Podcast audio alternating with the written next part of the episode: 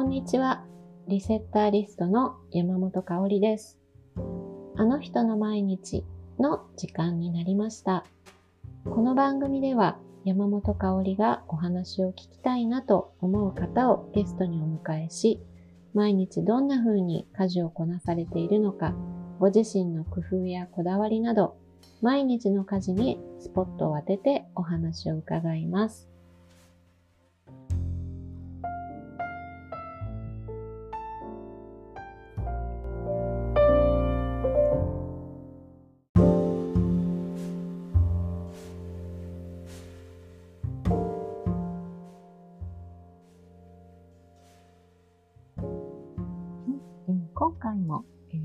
回に引き続きコーヒーと時間のお店タープの店主、えー、門脇彩子さんをゲストにお迎えしています。えっとですね、あの、まあ、ずっとこの番組が始まってからずっとそうなんですけども、リモートで収録をしていますので、ちょっとマイクの調子だったり、音声ちょっと不安定なところがあって、あの、音量に結構アップダウンがあったりして聞きづらいところがあったりするかもしれないんですけれども、ちょっとあのご了承いただけたらなと思います。すいません。はい。で、えっと、サイコさんなんですけれども、えっと、現在、小学校5年生の、え、息子さんを育てながら、えカフェをね、お一人で切り盛りされているわけですけれども、なかなかに、え、忙しい毎日かなと思います。で、そんなサイコさんが普段どんな風に、え、ご自宅で家事シェアをしているのかっていうのを今日はお聞きしています。で、サイコさんは今ご実家で、えー、大人5人プラス、えー、子供1人そしてワンちゃん一匹の、えっと、今の時代にしてはまあまあの、えー、大家族と言える暮らしなのかなと思います。で、しかもその同居型の暮らしを送られています。で、それはまたこ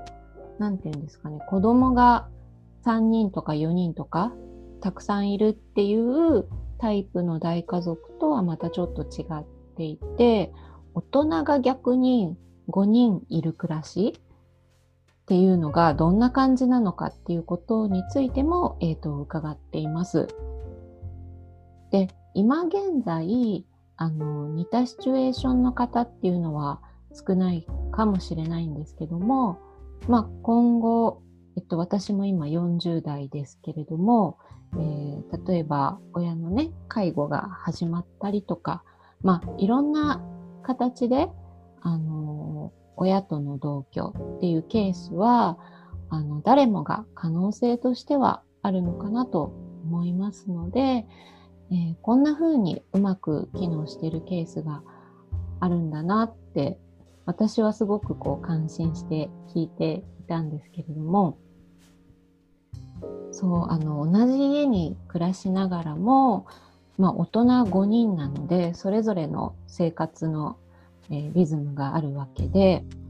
その中で、こう、上手にルールを作って暮らされている様子っていうのが、こう、いいモデルケースだなっていうふうに感じて、私もすごく勉強になりました。でも、あの、もちろん、門脇家の方法だけが正解ではないですし、あの、ご家庭の数だけ家事のやり方もルールも違って当たり前なので、あの私も含め、いいなって、聞いてていいなって感じたところをうまく、えー、取り入れながら、で、あとはもう自分のお家に合うようにこうトライエラーを繰り返して、えー、また同じお家でもね、あの、お子さんの年齢だったり、自分の働き方だったり、まあ、同居の場合は両親の、え年齢だったり体調だったりに合わせてこう家事っていうのは変わっていくものなので、その辺はこう臨機応変に試しながら、あの、我が家のスタイルっていうのを見つけていけたらいいのかなと思っています。なので、こう、参考になるポイントもたくさんあると思うので、えー、じっくり聞いてみてください。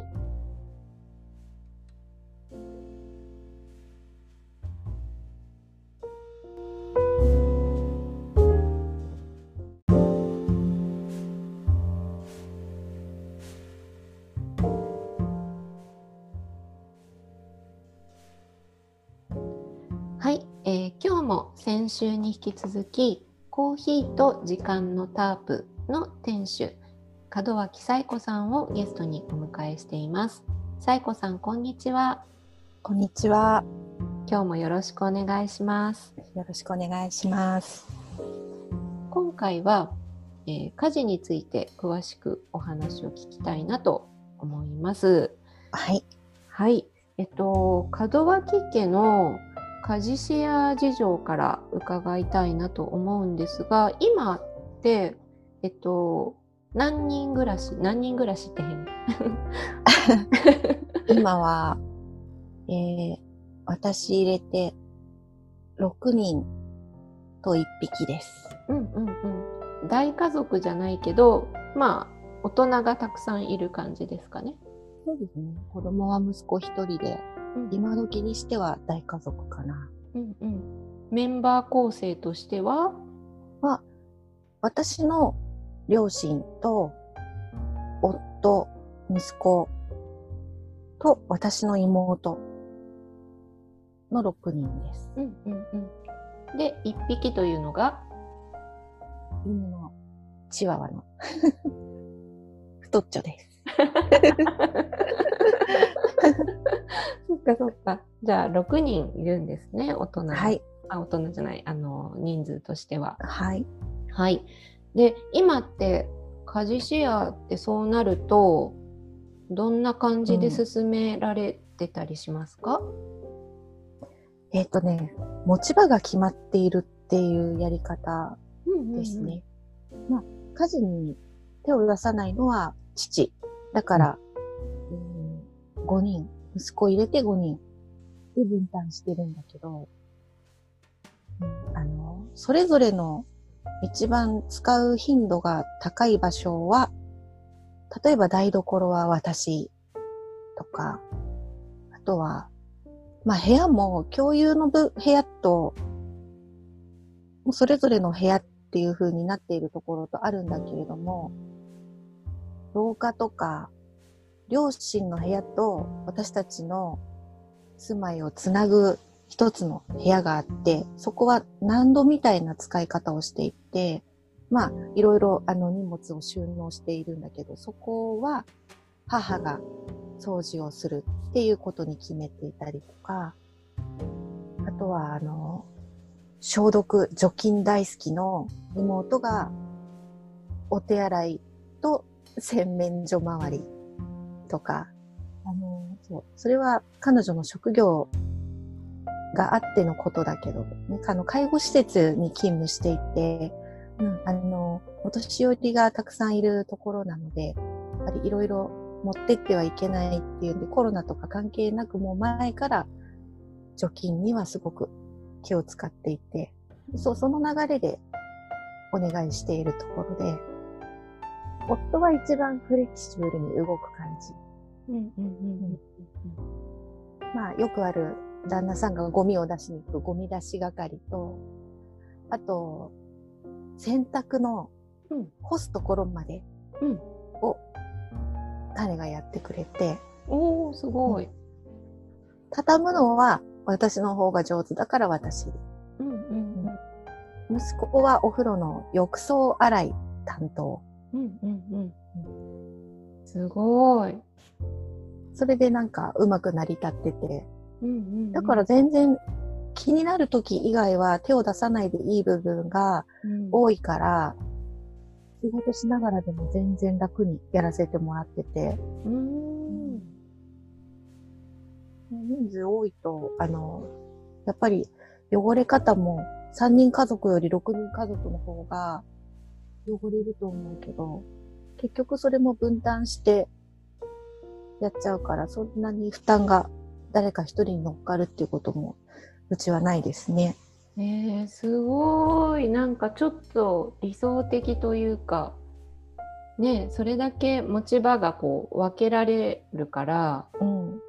なんかそこを気をつけて見ておけばいいってことですよね。そうそうそう。うん、でそのまあ一番使う場所だったりその得意妹さん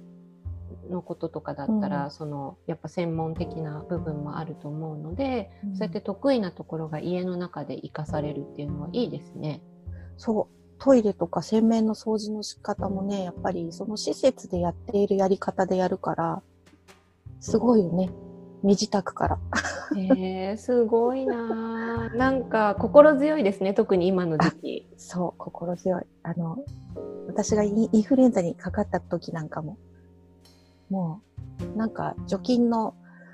業者さんが入っちゃったんじゃないかっていうぐらいの体制でね、お姉ちゃんここは来ないでね。触ったところは教えてねとか。すごいいいなへえ。らしい分担の仕方ですね。それはなんかあの引っ越しした後にそういうふうに話し合って決めたとかそういう感じなんですか？それともなんとなくそういうふうな住み分けになったって感じなんですか？あちゃんとね、話し合いをそういえば持ちましたね。うん、そうじゃないと、やっぱり一番家族の人数が多くて、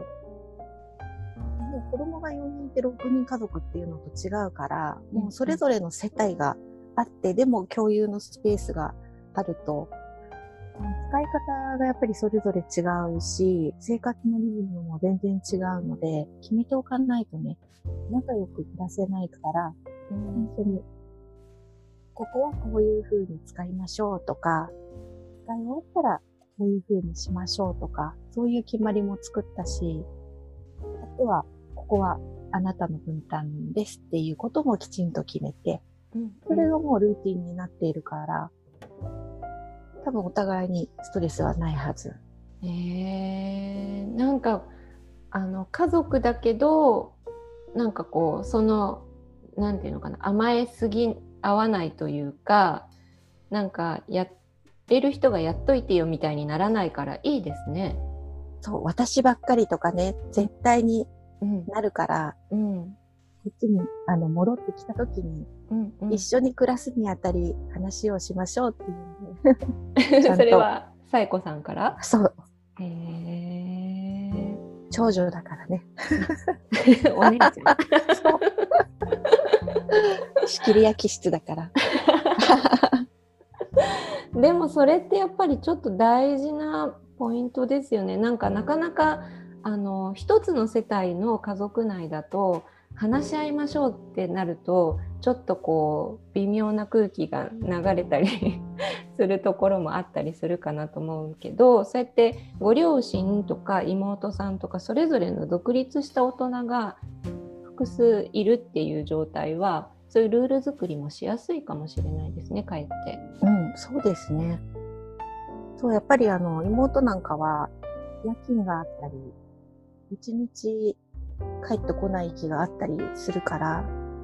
全然こうリズムがね、違うし、で、母もまだ仕事をしていて、まあ自分のお店を持っているんだけど、私より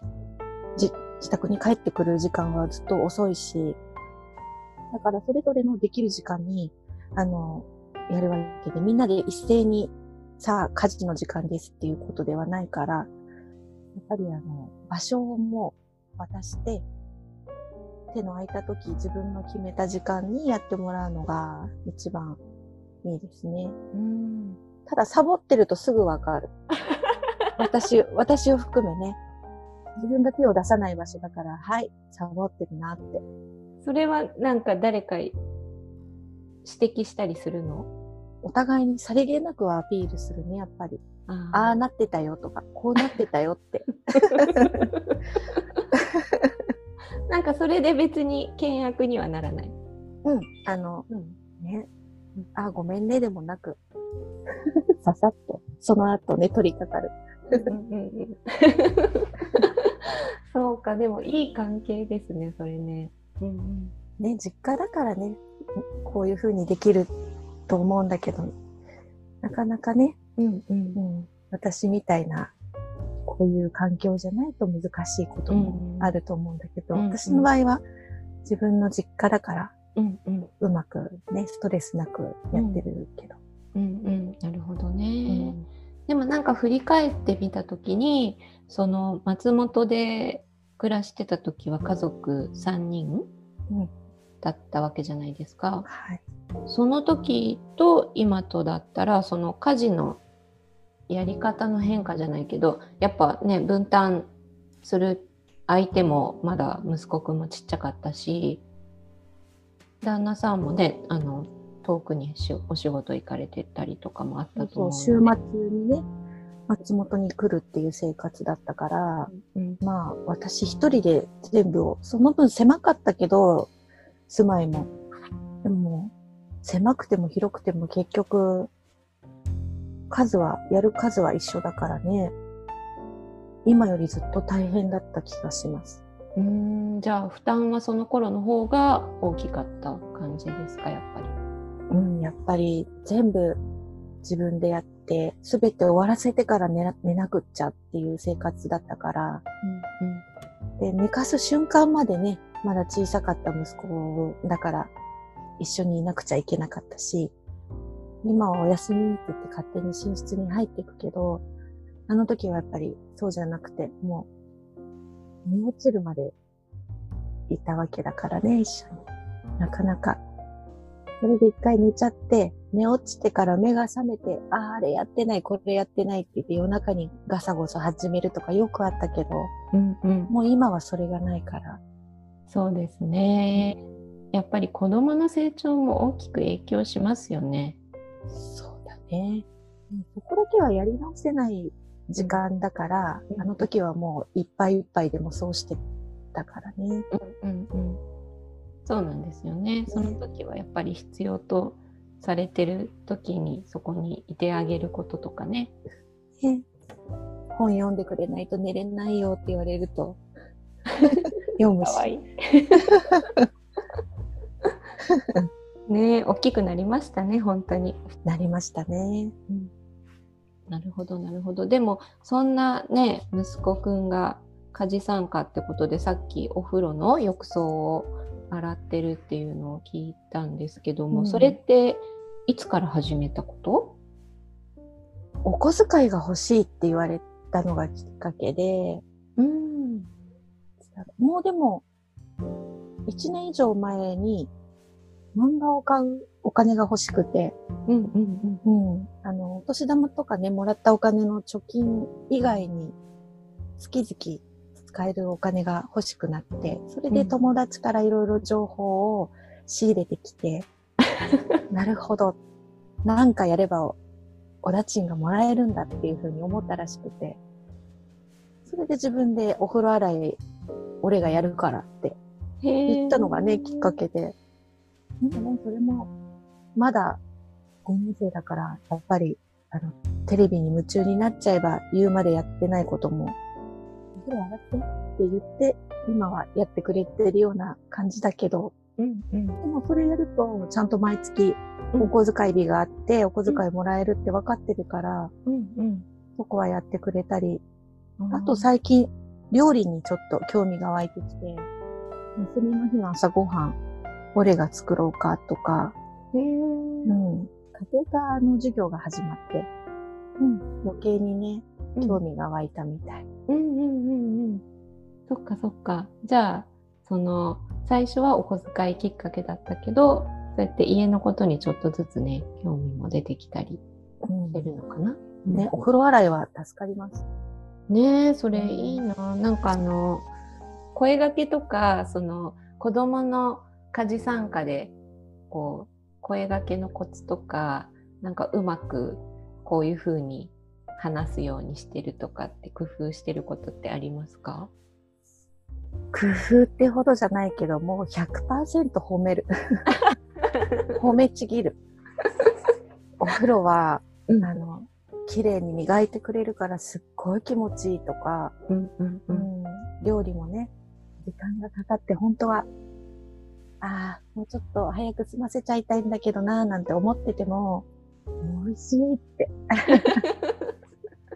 目玉焼きなんてもう半熟の見極めがすごい最高だよとかうんうんうん。褒めると、うんありがとうって。かわいいな。ちょっとね、照れながらありがとうって嬉しそううんうんにまたやってくれるから、うん。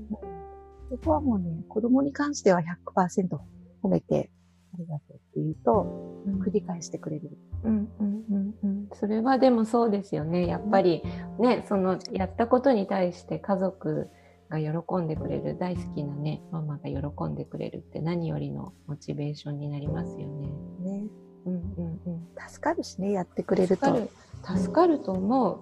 う。ねねでもその息子くんですけど、ね、そちらに引っ越してから野球を始めたっていう。週末、あのースポーツ少年団の野球に入ってるから、やっぱりそれなりにね、ハードなを過ごしてます。そうですよね。だからお話をね、たまにね、あの、聞いたりしてると、朝お弁当を作ったり、土日のね、その試合の時の、あと、お洗濯とかもすごい増えたんじゃないかなとか、その少年野球を始めることで増えた家事とかっていうのがあるのかなって思って、その辺も聞きたいなと思ったんですけど、どうですか？もうだいぶ習慣になったから慣れたけど、あの、土日はほぼお弁当と軽食っていう2種類を持って出かけるんだけど、軽食っていうのは、午前中に1回、活動が朝8時半から始まって、10時過ぎにね、1回あの、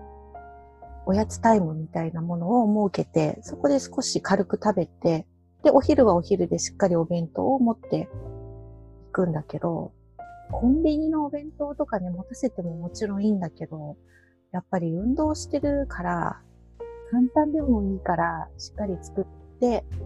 ご飯多めとか、ご飯がちょっと食べられない今の時期だと、ご飯を減らして、そうめんを持たせるとか、うんうんうん。うんそういう風にして、お弁当作りと、あとはね、やっぱり汚れ物の洗濯が一番うん手間がかかる。うんうんグラウンドの土が落ちないんだよね。えそれって土日両方？両方。えそれはどうどういう感じで順番的には土曜日行くでしょ、うん。で夜夜というか夕方帰ってきてそこから洗濯を始めるってこと？そう、もうね、あの野球で汗と土にまみれたあの洗濯物は翌朝まで取っておけないの。うん。まず、臭いし。それで、臭い上に他の洗濯物と一緒にはちょっとできないからう、ん。土がね、たくさんついてるから、それをだから、あの、帰ってきて、もう、私も、あの、ほとんど同行してるから、ブランドに。帰ってきて一緒にこうシャワーをわーっと浴びちゃったら、そのままもう洗濯をしちゃうんだけど、うんうんその洗濯がただ洗濯機に入れてっていうんだと、洗濯機もね、土とか砂がたくさん残ると壊れちゃうから、夜洗いをしてから洗濯機に入れて回すっていううんやり方でやってるんだけど、ちょっとやっぱり洗濯の回数が増えるのと、量がね、着替えるから途中途中、うん。汗で、汗でこう、もう、半袖の今の時期なんかは1日3枚持たせて、わあすごい、下はそのままだけど上は着替えるからやっぱり量も増えちゃいますね。そうか。それはなんかね外でやるスポーツをやっているこの親じゃないと知らない家事ですね。ね。うんううん。ん。でもいい、いいグッズを見つけてからちょっと負担も軽減したけど、ね何何？あのね、最初はね、そのグッズに出会うまでは、帰ってきて息子のそのスライディングとかそういうもので、うん白いズボンがグランドの土の色に染まるでしょ。うんうん。で、その生地の目に土がこうんう全部入っちゃって、うん。叩いても、うんブラシでこすっても、うん。さらに中に入れちゃうようになって、うんうんうん。落ちなかったの。うん。なんだけど、夜洗い専用の洗濯機があって、バケツぐらいの大きさで、うんうん。ちょっと大きめのバケツだけど、うんうん。名前もバケッティって言うんだけどね。そこに夜洗い、あの、洗濯機に入れる前に一旦洗いたいものを全部入れて、洗剤入れて、うんメモリーをこう10分とか15分っていう風に合わせると、先にそこで洗濯をしてくれる。へえ。だからブラシもゴシゴシしすぎないで済むようになったから、生地が傷みにくいのと、うんうんうんうん夜洗いしてくれるから、その後の洗濯機に入れた後の落ち方が、やっぱり今まで1回だけの時と違って。綺麗。に落ちるようになって、すごい。うん、それはもう息子の野球のもの専専用にしちゃってるから、うんあの、トレーニングシューズなんかも、うん一旦そこで夜洗いしてからブラシでこすると、綺麗になる。えー、すごい。そんなグッズがあるんですね。そう。そんなに高くなかったしね。えーえーじゃあきっとそれはあれですねあのもし同じようにあのサッカーだったりまあでも野球の方が汚れるかな。ユニフォームが。うん。土汚れは野球の方が汚れるかな。うん。うん、同じようにねもしあのお子さん。がやってるご家庭があったらぜひ調べてみてください。もう一回なん。だっけなん。ていう名前だっけバケツ型のね、バケッティ。だそうですので ぜひ調べてみてください。そっかじゃあお弁当作りと洗濯はやっぱ増えたっていうことかな？うん、そう、あの、勢いで、そ、そこだけはもう勢いでやっちゃう。うんうんうん。一回ね休憩しちゃうと大変だから。もうね、立ち上がれないから。なぜか野球なんか全然やってないで見てるだけの母なんだけど、すごい疲れて帰ってくるんいや。疲れると思うなんか ね日に当たって外に一日いたらもうくたくただもん何もしてなくても。ねうんうんもうその後の夕飯作りもちょっと地獄見るね。なるほどね。そっかそっか。わかりました。あとなんか最後にちょっと聞きたいこととしては、えっと、今のご家庭の中でこう家事全体に対して心がけてるようなことってありますか？その自分の担当箇所だけじゃなくてなんかこうみんながうまくいくためにじゃないけど、口出さないというか、文句言わないことぐらいかな。うんうんうん、自分の分担してるところじゃないところに関しては、例えば、その、うちの母が受け持っているところなんかは、もう年のせいもあって、私よりもずっと視力も良くないから、見えてないものがね、たくさんあると思うのね。で、それを、掃除機かけたって言ってるのに、あれが落ちてる、これが落ちてるって言っても、もう見えないから仕方ないし、うん、ああと、ね、夫が洗濯をしてくれて、干すところまでやってくれるんだけど、干し方は、本当の理想を言えば、あれは、ああいう風に干してほしいんだよなとか、いろいろあるけど、ズボンは、ズボンは裏返してほしいとか、あるけど、うんうん一応ね、それは言わないで、うんうんうん後でこっそり直したりはするけど、うんうんうん、あの、担当外のところには口を出さないっていうことぐらいです。うんうん。それ大事ですよね。うん。なんかこう任せたらちゃんと任せるっていう人によってね、違うからね、こだわりポイントが。うんうん。うん。そっかそっか。それを心がけていることできっとそのいろんなね大人の手が入る門脇家の家事もうまく回っているのかなと思いました。はい。はい。えっと、あ、ごめんなさい。もう一個だけ聞いてもいい？はい。なんかすごいね平日はお店で忙しいし土日も野球で忙しいしそんなサイコさんは自分の時間ってどういうふうに作るようにしてるのかなって思ったんですけどなんかあのね、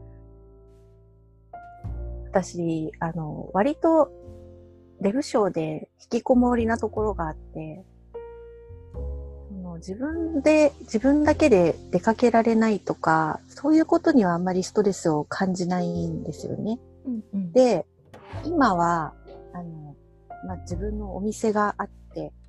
好きな音楽とか、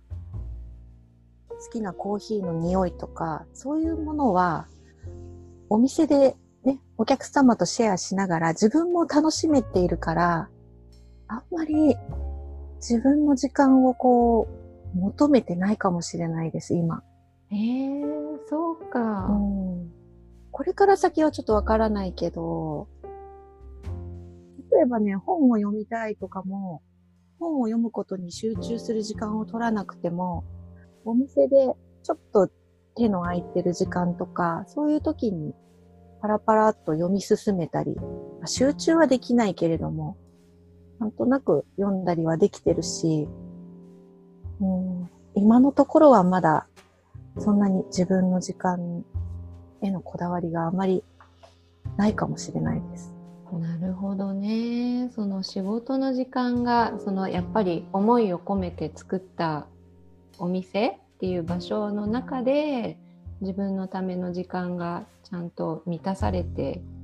いるんですね、同時に。うん、そうですね。あの、話もね、お客様と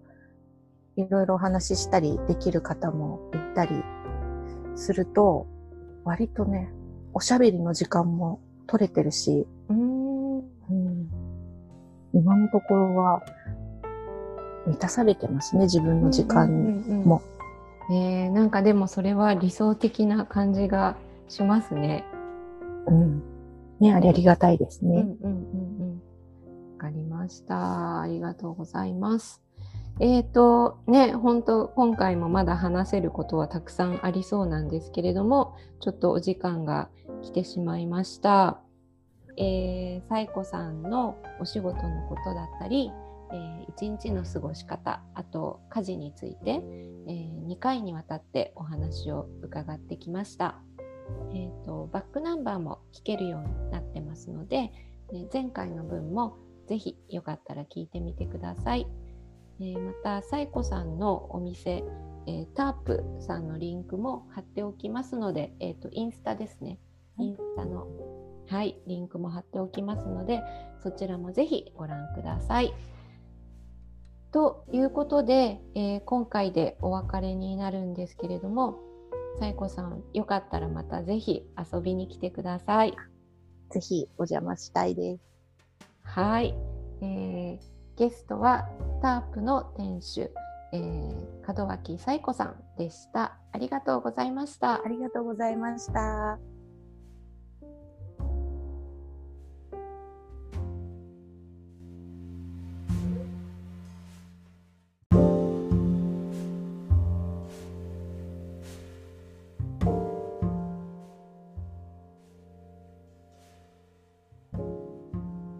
今回のあの人の毎日はここまでとなります。いかがでしたでしょうか？